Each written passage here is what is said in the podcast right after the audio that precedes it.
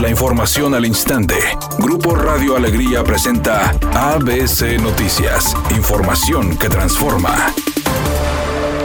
El Centro Nacional de Control de Energía informó a través de un comunicado que debido a un desbalance en el sistema interconectado nacional, se activaron los protocolos de protección automática y originó la suspensión del servicio eléctrico en varias partes del país, afectando a cerca de 10 millones de personas en México, por lo que se trabaja en forma coordinada con la Comisión Federal de Electricidad para restablecer el servicio. En Nuevo León el apago se reportó a las 14.30 horas en el área metropolitana de Monterrey, además en los municipios de Allende y Montemorelos, afectando por otra parte a la Ciudad de México, Jalisco, Estado de México, Guanajuato, entre otros. El gobernador Jaime Rodríguez Calderón descartó afectaciones en los hospitales de Nuevo León a consecuencia del apagón nacional, señalando que elementos de protección civil en el estado realizaron un recorrido para supervisar que las operaciones en el sector salud no hayan sido afectadas.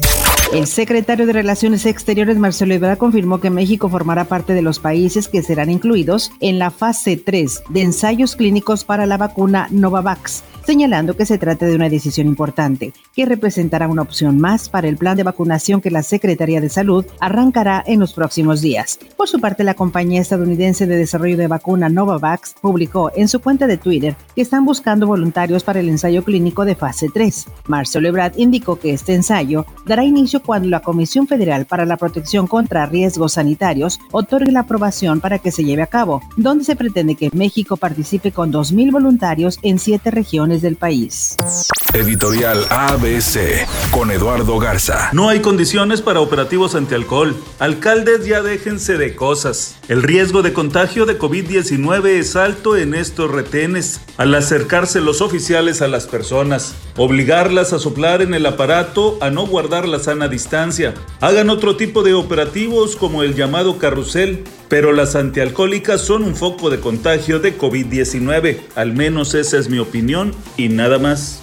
El equipo de los Rayados del Monterrey está de regreso en la ciudad después de tener la pretemporada haciendo playa. El equipo está entrenando de cara a lo que va a ser el próximo torneo. Pocos movimientos para el equipo de los Rayados. Por ahí se especula que Miguel Ayun podría ir a la MLS. Luego de que se dio a conocer el sensible fallecimiento del cantautor Armando Manzanero, la comunidad del medio artístico comenzó a externar sus condolencias a través de las redes sociales. Diferentes famosos lamentaron lo ocurrido. Solo por mencionar algunos, Alejandro Sanz, Alejandro Fernández, Susana Zabaleta que compartió una emotiva carta, Mark Anthony, Ricky Martin, entre otros. Descanse en paz. En este momento se registra un accidente en la avenida Lincoln hacia el poniente, pasando la avenida Gonzalitos en el municipio de Monterrey. Maneje con precaución, hay tráfico lento. Otro choque en el cruce de la avenida Virgilio Garza y la avenida Lindavista en el municipio de Guadalupe está provocando tráfico lento en el sector. Maneje con cuidado. Se reporta otro choque en el carril express de la avenida Constitución a la altura del puente de la avenida Fundidora en Monterrey. Maneje con precaución y recuerde siempre utilizar su cinturón de seguridad y no se distraiga con su celular mientras conduce. Que tenga una excelente tarde.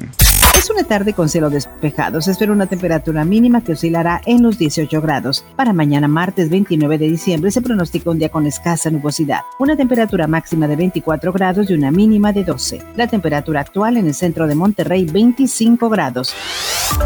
ABC Noticias. Información que transforma.